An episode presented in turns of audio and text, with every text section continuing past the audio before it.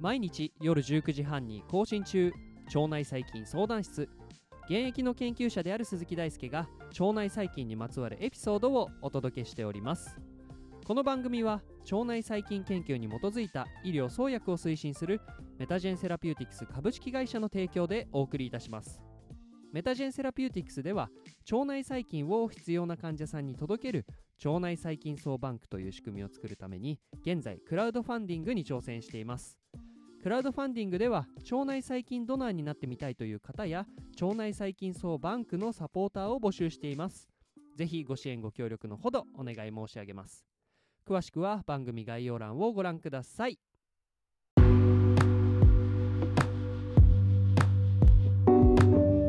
ということで皆さんこんばんは。本日はエピソード291回目ということで、え今月開催されていました、え科学系ポッドキャストの日のですね共通テーマ企画についての、え総括をしていきたいなと思っております。まあ、というのもこの科学系ポッドキャストの日のホストをですね今月は、えーありがたいことに務めさせていただきまして、え計14番組の、えー参加があって今月は観察についてさまざまなエピソードが集まってきました、えーあらかじめちょっと科学系ポッドキャストの日について知らない方について説明しておくとこの科学系ポッドキャストの日というのは毎月10日ですねに科学に関するエピソードを配信する、えーポッドキャスターの方が、まあ、同時にですね番組を投稿するようなもともと日で、えー今月はですね1週間の幅を持たせて、まあ、その間に科学系ポッドキャストに関する、まあ、サイエンスにまつわるようなお話をするというのが、えーこの、え1週間というか、まあ、科学系ポッドキャストの日の1週間でした。でまあ、毎月ですね、えー科学系ポッドキャストの日には何らかのテーマを設けて、まあ、そのテーマに沿ってみんなでいろんなお話をしようというような企画なんですけれど、まあ、今月は私がホストを務めましたので、えーテーマとしては観察という、えーテーマにしてですね皆さんにエピソードを配信していただきました。でまあ、ホストを務めたので、まあ、せっかくだったら全ての番組についてしっかり、えー耳を、えー通しておきたい。耳を通すっていうのかな？ちょっと分かんないですけど、えー聞いておきたいなと思ったので、えー今回の14番組、えー合計で言うと6時間40分とかですかね、えーもう大体7時間ぐらいのポッドキャスト番組があったんですけれど、まあ、それをちょっとずつ聞いてですね、まあ、それぞれについての、えー感想も、えーありますので、まあ、それぞれの番組についてざっくりと紹介したりとか、まあ、そういう、え振り返りをちょっとしていきたいなと思っております。で、えー初めに紹介しておくと、まあ、今回14番組、えー観察についての科学系ポッドキャストのエピソードが集まったんですけれど、まあ、これについてはサイエントークのレンさんがですねプレイリストとしてまとめていただいていて、まあ、このリンクはですね概要欄にありますので、えー他の番組についても気になる方はこちらからチェックしてみてください。でまあ、このプレイリストに加えて今回もう一つ紹介したいことがありましてそれがですねえツイッター上でサリーさんという方が科学系ポッドキャストを発信するポッドキャスターをですね一つのページにまとめていただいたんですね名前としてはサイポッドという、まあ、かっこいい名前で、えーページをまとめていただいていて、まあ、このえページ訪れてみると分かるんですけれど本当に一覧性がある感じでさまざまな番組についてえ知ることができるそんなページになっております。まあ、これはえ一リスナーとしてありがたいしそして見やすいので、えーとってもありがたいなと思いましたありがとうございますでまあここからはですね各エピソードについてざっくりと紹介していってもし気になるエピソードがあったらぜひ先ほどお話ししたプレイリストから、えー行ってみてもらいたいんですけれど観察というテーマ、まあ、少し漠然としたテーマなだけあって本当にいろいろな観点から観察についてのエピソードが発信されていました。まあ、この腸内細菌相談室では、えー微生物学においてですね、まあ、観察という、え行為がとっても重要であることから、え観察にまつわる発明から微生物学を紐解くというお話をしてきたんですけれど、まあ、その他にも、え似ているテーマとしては、えーバイキン先生と、えドキン先生のエピソードで、え微生物の、え顕微観察と画法についての、えとってもマニアックだけど面白い話があったりとか他にもですね、え宇宙系としては、えー火星の地表について実際に見ながら観察してみようというコペテンナイトの番組とかあとはガリレオと天体観測あるいは一般目線と天文学者目線の違いについてそういう、えー宇宙関係のものもあります。で他にもですね、え行動観察調査といった、え割とビジネスで、利用されているような観察についての手法であったりとか、え他にも化学系でいうと、え科学実験と視力について。他にも分子のダイナミズム、まあ、動力学的な話とかあとはフェムト病科学についての、まあ、これまたマニアックだけど、えとっても面白いお話。で他にも、え、観察についての、えオムニバスなお話についてですねタツ先生たちはしていてあとは虫の行動をハイスピードカメラで捉えてこれはどういう意味があるのかと、まあ、なんでこういうことをしているのかということを紐解いた研究についてのお話や時間栄養学の時間ではテストの平均点と食生活脳の活動については fMRI による脳活動のイメージングと画像生成や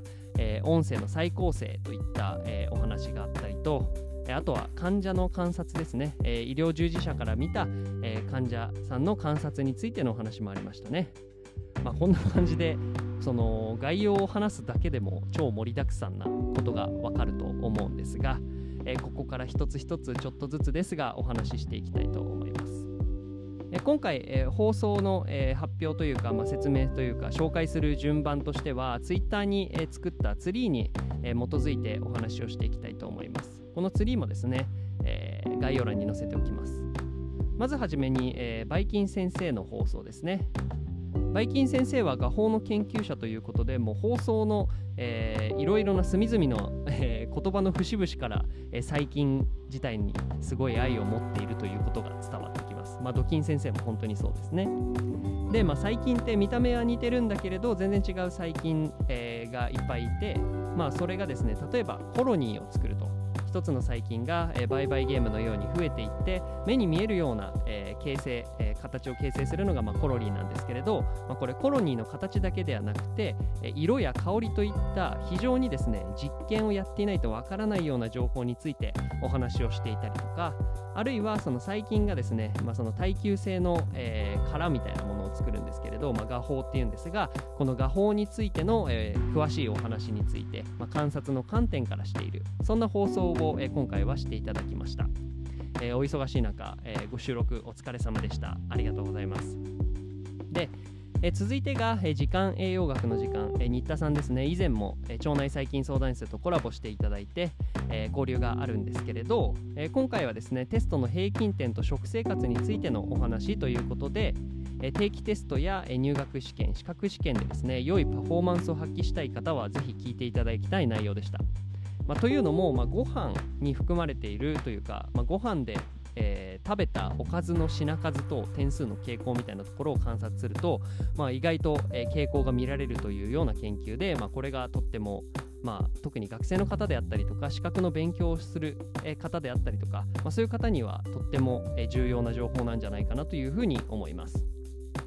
で、まあ、続いてが佐々木亮の宇宙話という、まあ、チャンネルの放送で、まあ、佐々木さんとはですねプライベートから交流がありまして、まあ、そもそも腸内細菌相談室を始めるきっかけとなった一つに、まあ、佐々木さんの宇宙話の、えー、ポッドキャストがあるので、まあ、結構自分は影響を受けているんですけれど、まあ、ここでは観察と観測という行為について、まあ、定義から天体観測についてのお話をしていきます。で、まあ、天文学的なお話がいろいろ出てくるんですけれど、まあ、自分の中で、え個人的にグッと思ったのが、え星座が北半球で決められているものなので南半球では見え方が全然違うというのはめっちゃ面白いなって思いました。実際自分南半球まだ行ったことがないので、まあ、どういう風に見えるのかがちょっとわからないんですけれど、まあ、少なくとも観察とか観測といった観点では観察者観測者のま立ち位置っていうのが観察対象に対して非常に大きな影響を与えているなというふうにこのお話から思いましたね。で、まあ、他にも天文学の観測において用いられる4つの光の情報についてもえ詳しいお話をしていて、え撮像、速攻、分光、変更というですね、まあ、4種類の手法があるそうで、まあ、研究者視点のお話としてもですね分かりやすくしかも、え興味深く聞くことができました、えー、あとはですね佐々木さんの声はとても落ち着きますね。あとは星空の話を聞いてるとどうしても、えー、星が綺麗なところで流れ星を探す。そんなことをしたくなる。そんな放送でした。で続いてが英語でサイエンスしないとの放送ですね。えここでは、え化学分野出身の浅見さんがお届けする、え観察にまつわるエピソードということで、まあ、この番組のタイトルだけあって英語でサイエンスに触れられる素敵な番組となっております。えそもそもですね化学は目に見えない世界の事象について、え研究をするので観察や観測といった行為は必要不可欠ですね。まあ、特にですね目を使って観察するというよりかは何か間接的に、えー、その目の前にあるものを観測するといったことがよく行われます。まあ、特にですね、えー、浅見さんは、えー、分子のダイナミクスについて研究していて、まあ、動的な、え、分子の観測について学びました。もともと自分も化学専攻だったのでとっても懐かしい気持ちになりましたしやっぱりこの分子の運動みたいなところってその量子化学計算とか、まあ、そういう手法で、えー、計算したりすることはあるんですけれど、まあ、実際に観測するってなるとなかなか装置的にも大変なことですし、えー、なかなかできるところも限られてくるとは思うんですがこの浅見さんの研究ではそんな、えー、解像度への挑戦をしているということでした。え、続いてがイモラジの放送です。でここでは fMRI、えー、ファンクショナル MRI を用いて脳内の活動データを観測して、まあ、これをですね個人ごとに学習したモデルから音声や画像を復元するという、まあ、Twitter でも一時期話題になってたホットな研究のお話でした。まあ、これすごいですよね、まあ、脳の情報から、えー、その考えていることや考えている音声を復元するという研究で、まあ、その正確性はともかく、まあ、少なくともこういうことが技術的に考えられるようになってきたという、まあ、この現在進行形で開発が進められているというこの現状に対してすごいワクワクしましたね。あとはまあこういったですね私たちの脳の活動であったりとか精神活動に関する技術の発展には必ずと言っていいほど倫理的な課題がついてくると思うので、まあ、そういう課題や問題についても考えるきっかけ。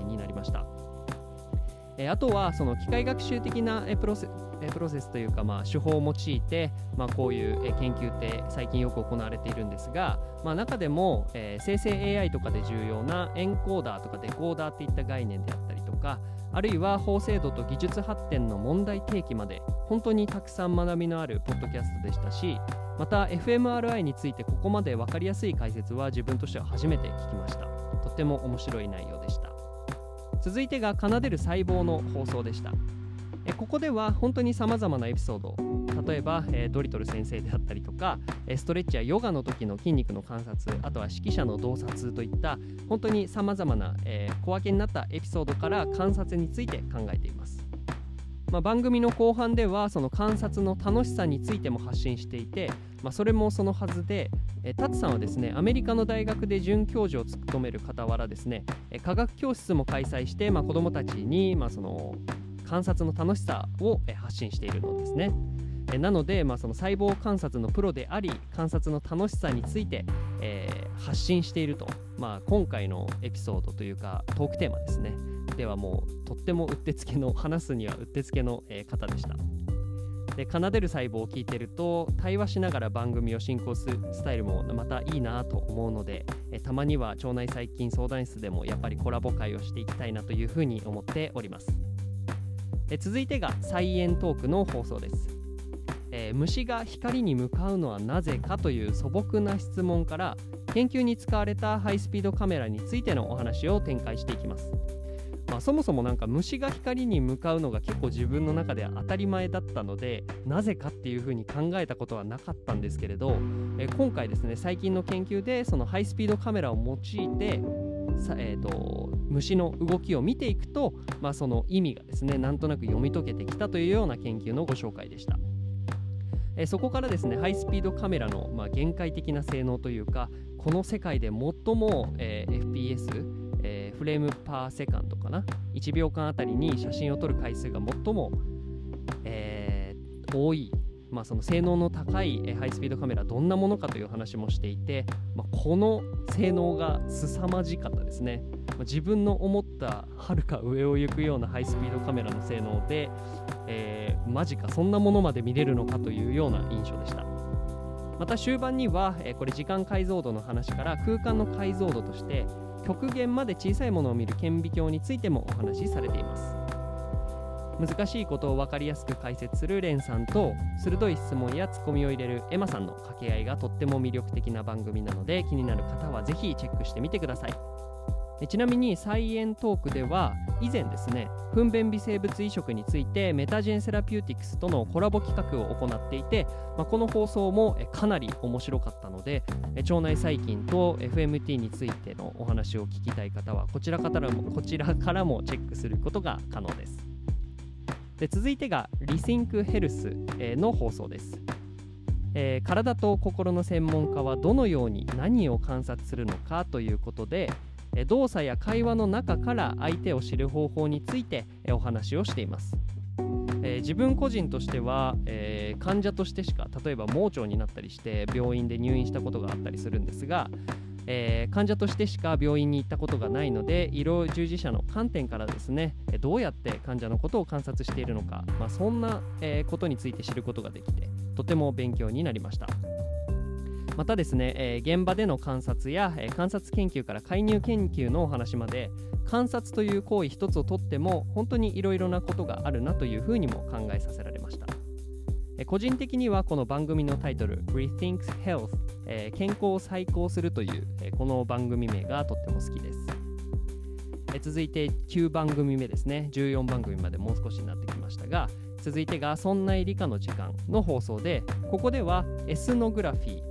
え多分なんですけれどエスエスニックとかエスニシティとかその民族性のところから来てるエスニエスノとグラフィーに起源を持つような行動観察調査、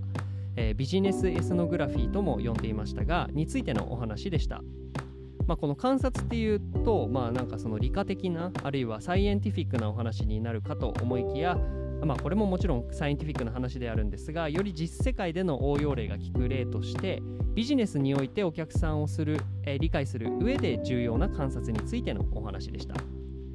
でもここで面白かったのは潜在的なニーズっていうのは本人に聞いても実はわからないことの方が多くて、まあ、答えは実はその人の行動を見てると見えてくるといったことにあるということですね。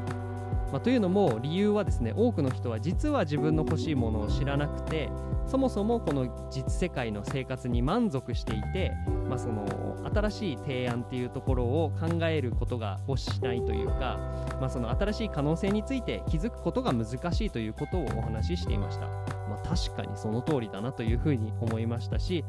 えー、ってなると自分の行動を客観的に見ればもしかすると自分の本当にやりたいことが分かるのかなというふうにも感じましたね。これもビジネスパーソン必聴の放送じゃないかなと思います。えー、続いてが、えー、SteamFM、の放送で、えー、科学者ガリレオ・ガリレイと、えー、観察についてのお話です、え、ガリレオは月の観察に始まり木星とその衛星である月ですね。ガリレオ衛星。あとは土星や天の川へと望遠鏡を向けて、えー、最後にはですね、えー、太陽にまで目を向けてしまって晩年には視力を失ったとされています、えー、生涯を観察に捧げた科学者のお話で、えーまあ、今回初めて知った内容もたくさんあってガリレオって名前だけすごい有名ですけれど実際にどういう生き様だったのかみたいなところにも思いを馳せられましたまあ、またですね心地の良いトーンで楽しむことができるとっても、えー、眠る時に一緒に、えー、聞きたいなといった放送でした。え続いてが青春アルデヒドの放送で、えここではですねとっても、えディープな雑談というかなんか自分がすごい居酒屋にいるような、えー、錯覚を覚える感じのディープな雑談からですね、えー、観察のお話が始まりました。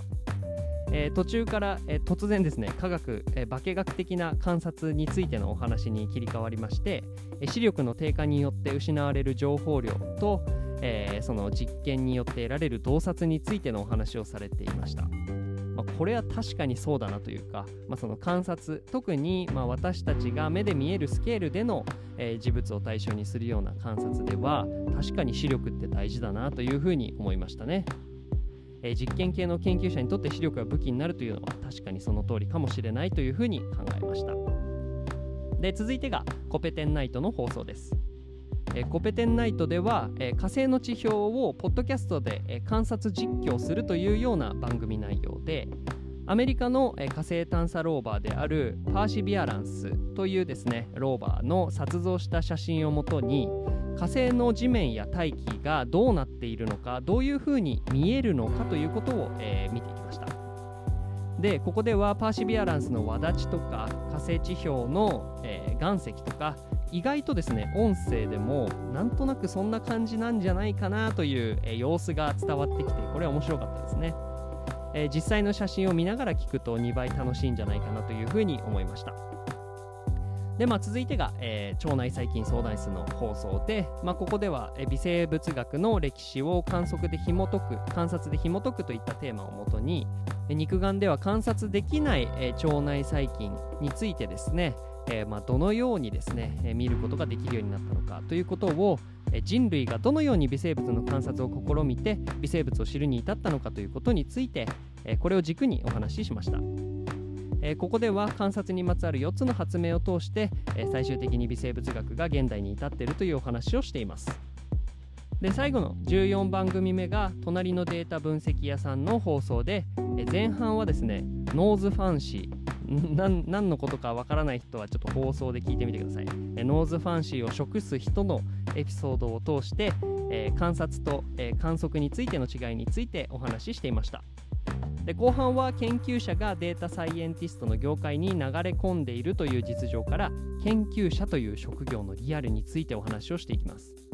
まあ、さらにですね、えー、ちょっと、え具体的に話すと、まあ、博士号を取得した、え方がですね、えアカデミアに残るのか学術系のところに残るのかそれとも民間に行くのか、まあ、そういうところのリアルな話を聞くことができて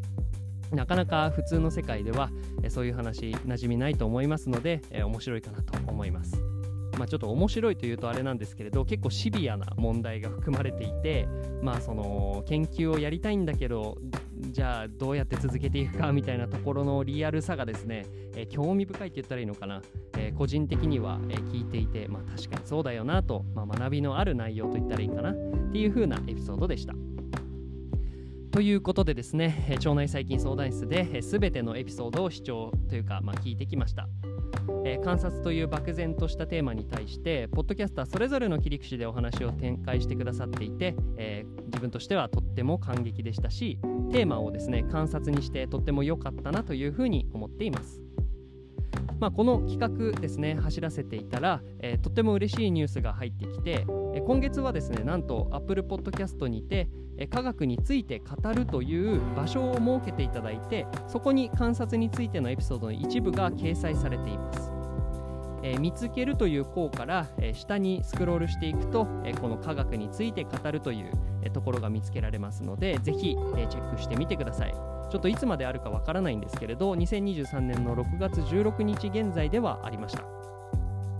えー、続いてですね来月のテーマについてですが来月はですねデータについての、えー、共通テーマを設定してみんなでお話をしていきます。えー、観察や観測によって得られたデータについて科学系ポッドキャスターはどんな話をするのでしょうか。来月もぜひ一緒に科学系ポッドキャストを盛り上げていただけたら幸いです。最後にはなりましたが聞いてくださったリスナーの皆様、えー、ご参加いただいたポッドキャスターの皆様ありがとうございました。また来月もですねこの科学系ポッドキャストの日にお会いできることを楽しみにしております。腸内細菌相談室では番組に対する感想や質問リクエストを募集しています。Twitter や Instagram、Apple Podcast や Spotify からいつでもご連絡ください。ということでこの番組はメタジェンセラピューティクス株式会社の提供でお送りいたしました。それではまた明日お会いしましょう。バイバーイ。